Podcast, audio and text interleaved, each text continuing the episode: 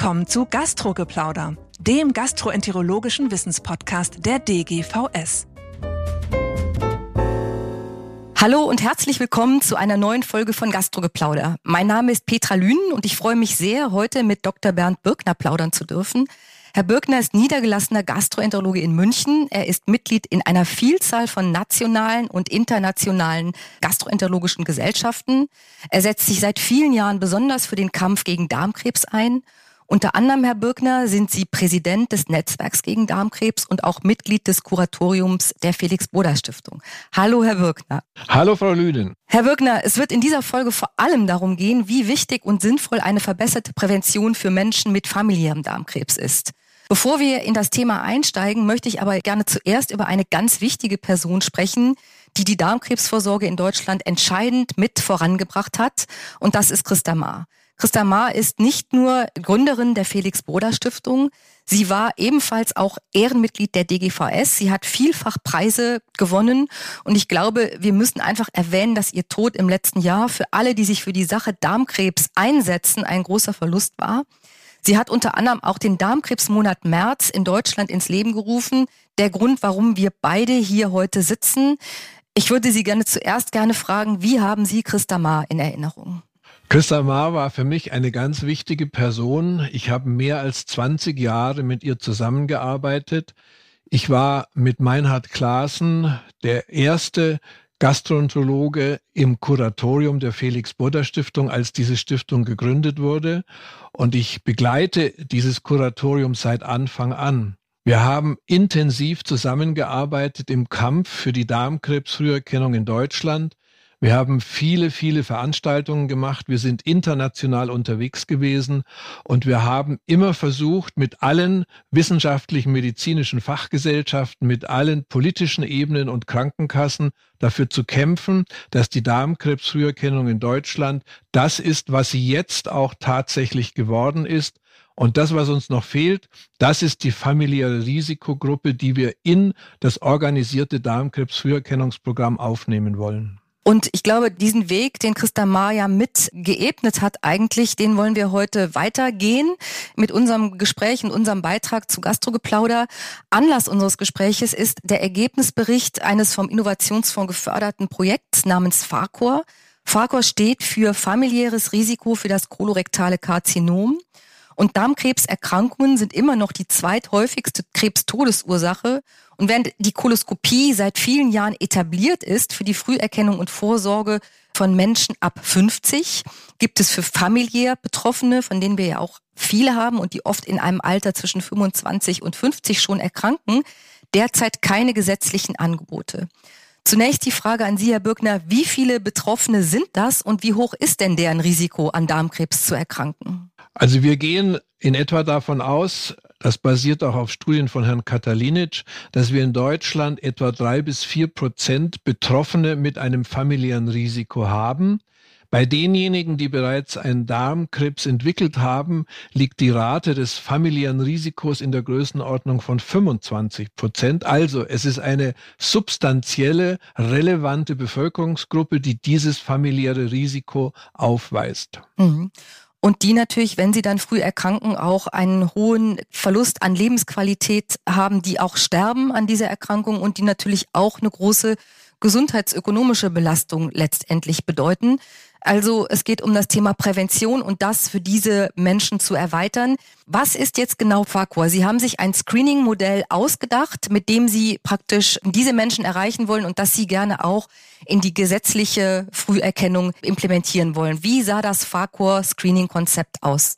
Also Fakor war so aufgesetzt, dass wir ab dem Oktober 2017 alle Menschen in Bayern im Alter von 25 bis 50 Jahren ansprechen wollten, sich darüber zu informieren, ob in ihren Familien ein familiäres Risiko vorliegt. Familiäres Risiko heißt, dass mindestens ein Betroffener in der Familie mit Darmkrebs entstanden ist. Wir haben versucht, über die Öffentlichkeit, deshalb war auch die Felix Burda Stiftung ein Partner des FARCOR-Projektes, über die Öffentlichkeit und durch medienwirksame Aktionen die Menschen darauf aufmerksam zu machen, dass sie in ihren Familien nachfragen.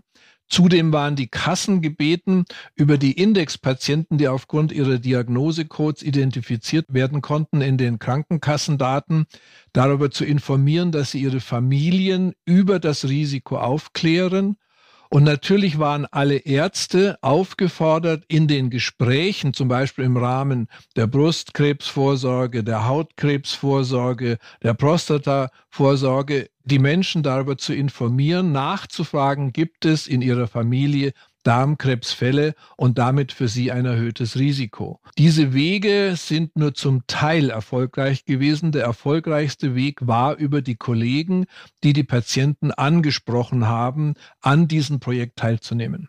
Jetzt haben Sie den so identifizierten Menschen mit familiärer Belastung ja zwei Früherkennungsmaßnahmen angeboten. Das war einmal die Koloskopie und einmal der immunologische fäkale Okkultbluttest.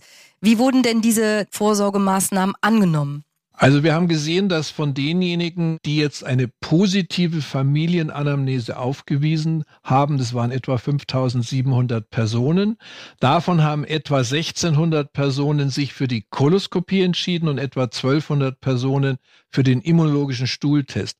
Vielleicht sollte man noch hervorheben, wir haben in diesem Programm die informierte Patientenentscheidung gefördert. Das heißt, man hat den Versicherten, die eine positive Familienanamnese aufwiesen, eine sehr, sehr eingehende Beratung und Darstellung der Möglichkeiten und Wirksamkeiten über die Vorsorgemaßnahmen gegeben und dann konnten sie frei entscheiden zwischen immunologischen Stuhltest und zwischen der Koloskopie. Jetzt würde ich gern doch an dieser Stelle nachfragen. Das ist ja so ein bisschen einzigartig in Deutschland, das Duale, dass man beide Möglichkeiten anbietet, Koloskopie oder IFOBT. Wie wichtig halten Sie das, dass man den Patienten die Wahl lässt? Also wir haben gesehen, dass eben die Entscheidung für den einen oder für den anderen Weg der Vorsorgemaßnahme relativ gleich ist.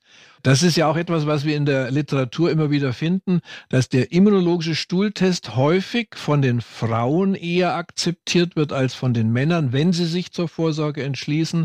Und wir wollten mindestens sicherstellen, dass diejenigen, die ein erhöhtes Risiko haben, mindestens einen Vorsorgetest durchführen, denn ohne Vorsorgemaßnahme ist es schlimmer, als wenigstens eine Vorsorgemaßnahme zu treffen. Und deshalb wurde diese Wahlmöglichkeit gelassen. Mhm. Jetzt kommen wir zu dem, was alle mit Spannung erwarten, nämlich zu den Ergebnissen. Ich würde die gerne nacheinander besprechen, einmal in der Koloskopiegruppe angucken und dann in der IFOBT-Gruppe angucken. Die koloskopierten, familiär betroffenen Patienten, hat sich für die das Screening gelohnt? Also der entscheidende Punkt, den wir gefunden haben, ist, dass bei denjenigen, die koloskopiert wurden, bei denen wurden in der gleichen Häufigkeit Adenome und fortgeschrittene Adenome gefunden wie in der Bevölkerungsgruppe ab 50 bis 75 Jahren. Das heißt, Inzidenz und Prävalenz der Vorstufen, der Karzinomvorstufen sind in dieser Altersgruppe mit dem familiären Risikomerkmal genauso hoch wie in der Gruppe, die das organisierte Darmkrebsfrüherkennungsprogramm in Anspruch nehmen dürfen. Das heißt, als Schluss daraus, dass für diese junge 25 bis 50-jährige Gruppe mit einem Risiko die Wahrscheinlichkeit, einen Darmkrebs zu entwickeln, genauso groß ist wie die Gruppe, die eben ab 50 den Anspruch auf eine Darmkrebsvorsorgemaßnahme hat. Mhm. Und daraus kann man schließen, dass für diese, für die Risikogruppe eine Vorsorgemaßnahme entsprechend dessen, was wir im organisierten Darmkrebsfrüherkennungsprogramm genauso nutzbringend ist, wie das, was für die durchschnittliche Risikobevölkerung bereits gilt. Können Sie da noch zwei Sätze zu den Risiken der Koloskopie sagen? Gab es Komplikationen? Haben Sie da irgendwelche ja, gesehen in Ihrer Kohorte? Also das ist sehr erfreulich gewesen. Es hat in der Gruppe, die koloskopiert wurde, keine schwerwiegenden Komplikationen gegeben, weder allgemein internistischer Art noch Koloskopie oder Polypektomie bezogener Art. Das heißt, die Maßnahme, die in diesem Projekt abgelaufen ist, die invasive Maßnahme der Koloskopie, ist mit einem hohen Sicherheitsstandard abgelaufen und wir haben damit auch keinen zusätzlichen Schaden erzeugt durch diese Maßnahme. Was ganz wichtig ist, weil wir es ja hier auch mit einer Bevölkerungsgruppe zu tun haben, die jünger ist, ja, mhm. und die eine höhere Lebenserwartung hat und jeder dort an, angesetzte Schaden ist natürlich eine Katastrophe. Mhm. Jetzt müssen wir doch auch auf die Gruppe des IFOBT-Tests zu sprechen kommen. Wie waren da die Findings der Studie? Ja, da haben wir, glaube ich, eines unserer Schwachpunkte erwischt. Die immunologischen Stuhltestbefunde beziehungsweise die Patienten, die einen positiven Stuhltest aufwiesen, das waren von den 1200 etwa 6 Prozent. Bei denen haben wir ungefähr 80 Prozent der Koloskopiedaten verloren. Das heißt, es ist nicht sicher nachvollziehbar gewesen, wie viele dieser positiven immunologischen Stuhlteste tatsächlich einer Koloskopie zugeführt wurden. Und die Daten aus diesen Koloskopien sind uns zum großen Teil verloren gegangen. Mhm. Das hat damit zu tun, dass offensichtlich eben die zwingende, die zwingende Indikation nach einem positiven Stuhltest zu einer Abklärungskoloskopie nicht eingehalten wurde oder an anderer Stelle durchgeführt wurden und damit der Dokumentation entgangen ist. Das ist ein Schwachpunkt unseres Systems meines Erachtens, weil wir mhm die Anzahl der nach einem positiven Stuhltest durchgeführten Koloskopien nicht im präventiven Sektor dokumentieren, sondern im diagnostischen Sektor. Mhm. Sie sagen, es ist eine Schwäche der Studie, aber eben auch eine Schwäche des Systems, die sich da eigentlich herauskristallisiert. Ich würde einmal noch auf den Punkt Familienanamnese kommen. Die haben Sie ja sehr sorgfältig zusammengestellt. Es waren, glaube ich, vier Fragen, die Sie gestellt haben, mit der Sie diesen positiven Befund feststellen konnten. Wie gut war die Familienanamnese? Das ist ja das Herzstück dieses Screenings gewesen, das, das Neue.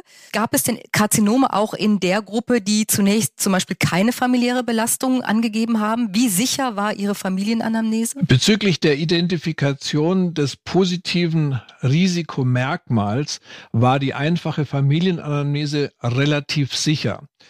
Die Korrelation zwischen der einfachen und der vertieften Familienanamnese, die vertiefte Familienanamnese war ja die, die in einem höheren Ausmaß und genauer nachgefragt hat, wer in welchem Alter und mit welchen Begleiterkrankungen ist erkrankt. Und da hat es Schwierigkeiten gegeben.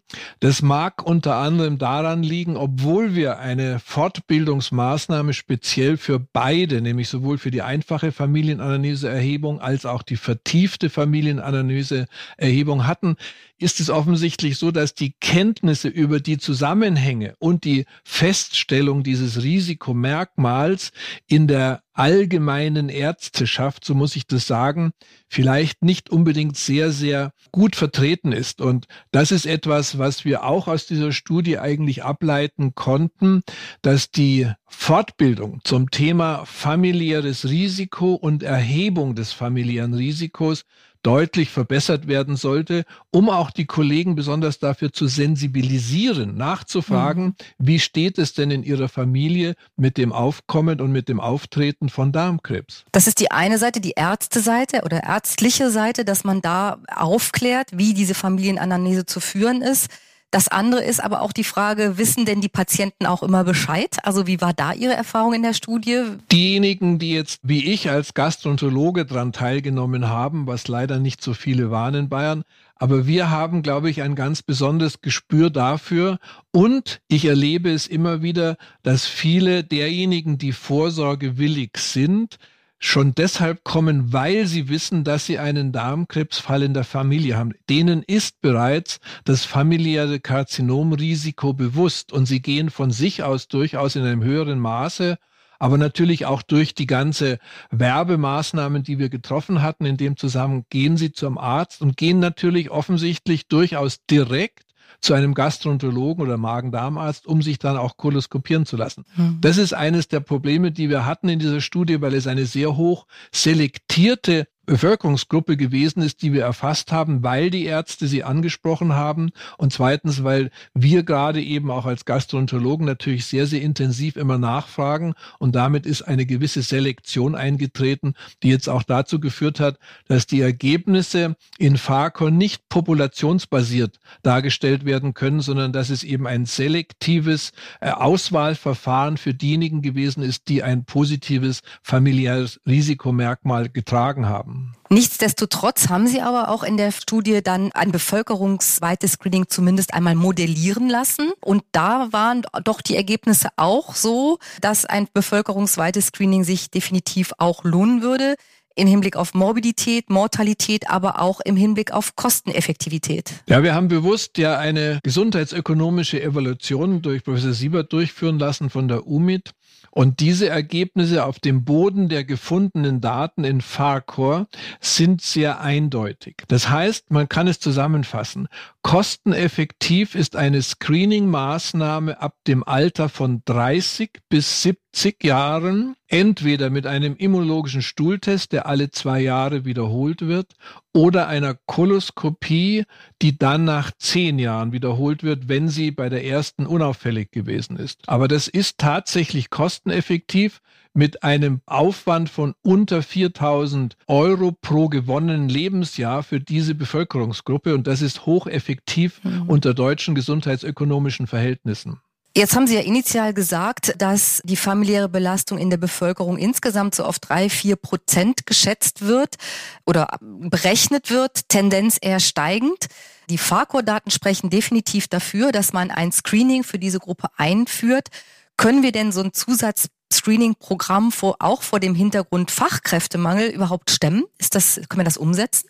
Frau Lünen, das ist natürlich jetzt eine der Kernfragen, die Sie jetzt gerade stellen für unser System. Wir leiden unter einem extremen Fachkräftemangel, speziell in der Endoskopie. Die Endoskopieassistenzfachkräfte fehlen uns an allen Ecken und Enden. Ich selber bin davon maximal betroffen. Es kann sogar sein, dass ich meine Tätigkeit deshalb aufgeben muss innerhalb der nächsten Zeit, weil wir keine Fachkräfte mehr finden. Und wir sind genauso wie die Operateure die auf eine OP-Assistenz angewiesen sind, sind wir auf unsere Endoskopie-Assistenz angewiesen. Mhm. Und an diesen Kräften fehlt es eklatant momentan. Und wir machen ja eine große Veranstaltung am 1. März. Da wird es auch vorgestellt werden, welche Probleme sich mit dem Fachkräftemangel in Zukunft einstellen werden, wenn wir dieses Fachkräftemangelproblem nicht beseitigen können. Und wir haben schon viele Maßnahmen dazu ergriffen. Ich bin ganz glücklich, dass mich die Bayerische Landesärztekammer wieder gebeten hat, unseren Kurs, den wir schon vor vielen Jahren begonnen haben, zur Zusatzqualifikation für gastrointestinale Endoskopie,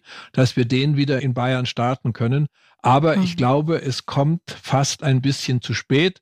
Ich habe aber große Hoffnung, dass wir alle zusammen es schaffen, doch noch genügend junge Frauen und vielleicht auch junge Männer zu motivieren, diesen Beruf zu ergreifen und uns bei der Endoskopie zu assistieren. Ja, ich glaube, da sollten wir alle vereint dran arbeiten und uns auch austauschen. Und ich glaube auch, dass da der Dialog auch immer mit Entscheidungsträgern Politik extrem wichtig ist und dass wir den unbedingt intensivieren und weiterführen müssen. Und wir werden wahrscheinlich in den nächsten Jahren ja auch viel Gelegenheit haben, bei den vielen neuen Gesetzen, die gerade über uns hereinbrechen, da uns auszutauschen. Nichtsdestotrotz geht es ja jetzt erstmal darum, dass man Screening grundsätzlich, was Sie jetzt untersucht haben, in die Versorgung bringt. Das Projekt liegt derzeit zur Begutachtung beim GBA. Also der Innovationsfondsausschuss wird dann entscheiden und eine Empfehlung geben an den GBA, das in die Krebsvorsorgerichtlinie mit aufzunehmen. Was erwarten Sie von der Bewertung? Was erwarten Sie von der Zeit, bis wir das umsetzen können. Da sind Sie auch ein gebranntes Kind, wenn ich so sagen darf. Also natürlich, Frau Lünen, wenn Sie mich fragen, meine Erwartung ist natürlich die, dass der Innovationsfondsausschuss eine positive Transferentscheidung für den GBA trifft. An dieser Stelle, liebe Zuhörerinnen und Zuhörer, erfolgt nun eine kleine wichtige Ergänzung. Wenige Tage nach unserer Aufnahme gab der Innovationsfondsausschuss eine positive Transferempfehlung ab.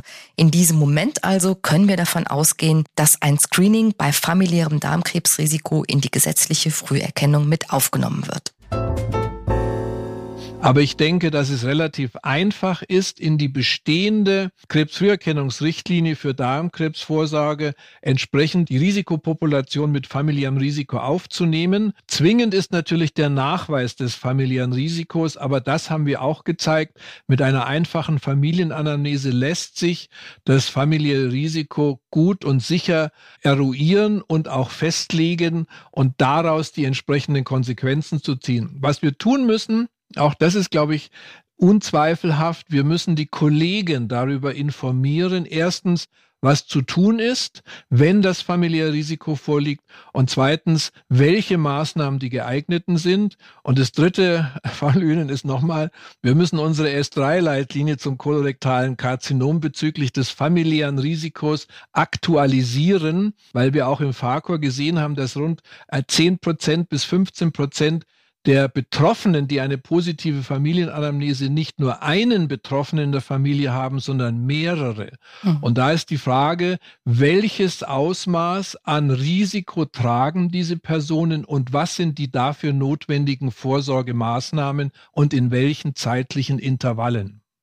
Also ein kurzer Kommentar zur kolorektalen Karzinom-Leitlinie. Da hänge ich mich jetzt mal weit aus dem Fenster und verspreche, dass die bis zum Ende des Jahres fertig wird. Ich glaube, das ist wirklich ein ganz wichtiger Schritt, den wir jetzt auch als Fachcommunity gehen müssen und wo wir liefern müssen. Des Weiteren wirklich hoffen wir darauf, dass wir vielleicht dann schon in diesem Jahr zumindest einen neuen Richtlinienentwurf auf den Weg bringen können, den wir dann vielleicht auch, was das Screening selbst betrifft, noch gemeinsam auch weiter gestalten würden. Würden Sie zum Abschluss vielleicht noch einmal Ihre Take-Home-Message sagen? Was ist Ihnen am allerwichtigsten jetzt in naher Zukunft? Was ist der wichtigste Punkt, der passieren muss? Also das Wichtigste ist jetzt ganz aktuell die Aufnahme der familiären Risikogruppe in das organisierte Darmkrebs-Früherkennungsprogramm in Deutschland. Was wir aber dennoch brauchen, da darf ich noch mal kurz bei Ihnen nachhaken, Frau Lünen. Wir müssen vor allen Dingen für die Allgemeinärzte und Hausärzte eine Empfehlung geben, geben, wie sie mit der abgestuften Risikokonstellation bei dem familiären Risiko umgehen, welche Beratungen und welche Maßnahmen für diese jeweiligen Gruppen tatsächlich die empfehlenswerten sind, weil da herrscht noch relativ viel Unkenntnis beziehungsweise mhm. Unsicherheit und das wirkt sich natürlich auf die Entscheidungsfindung der entsprechenden Personen aus. Deshalb haben wir auch die informierte Entscheidung mit aufgenommen in das FARCOR-Projekt um eben eine wirklich gute Information mit einer entsprechenden Entscheidung der Betroffenen damit zu erzeugen.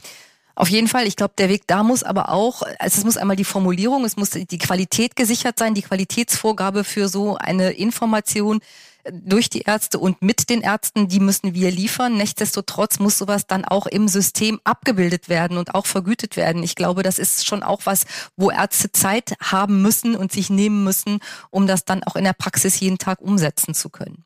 Da darf ich Ihnen ganz, ganz recht geben. Wir haben ja Erfahrung gemacht und die Erfahrung zeigt natürlich, dass diese Familienanamnese, die man da durchführt, das ist keine Geschichte von zwei Minuten.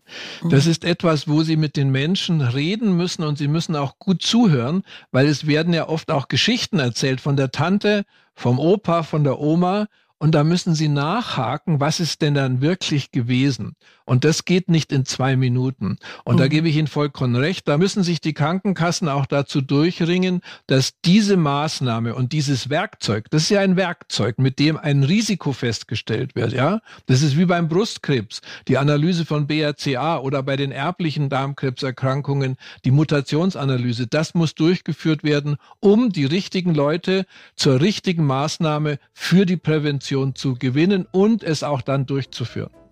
Herr Birkner, ich danke Ihnen sehr für dieses sehr spannende, sehr gute Gespräch. Wir sind wirklich neugierig, was dieses Jahr 2023 bringt in Bezug auf die Darmkrebsfrüherkennung, Darmkrebsvorsorge.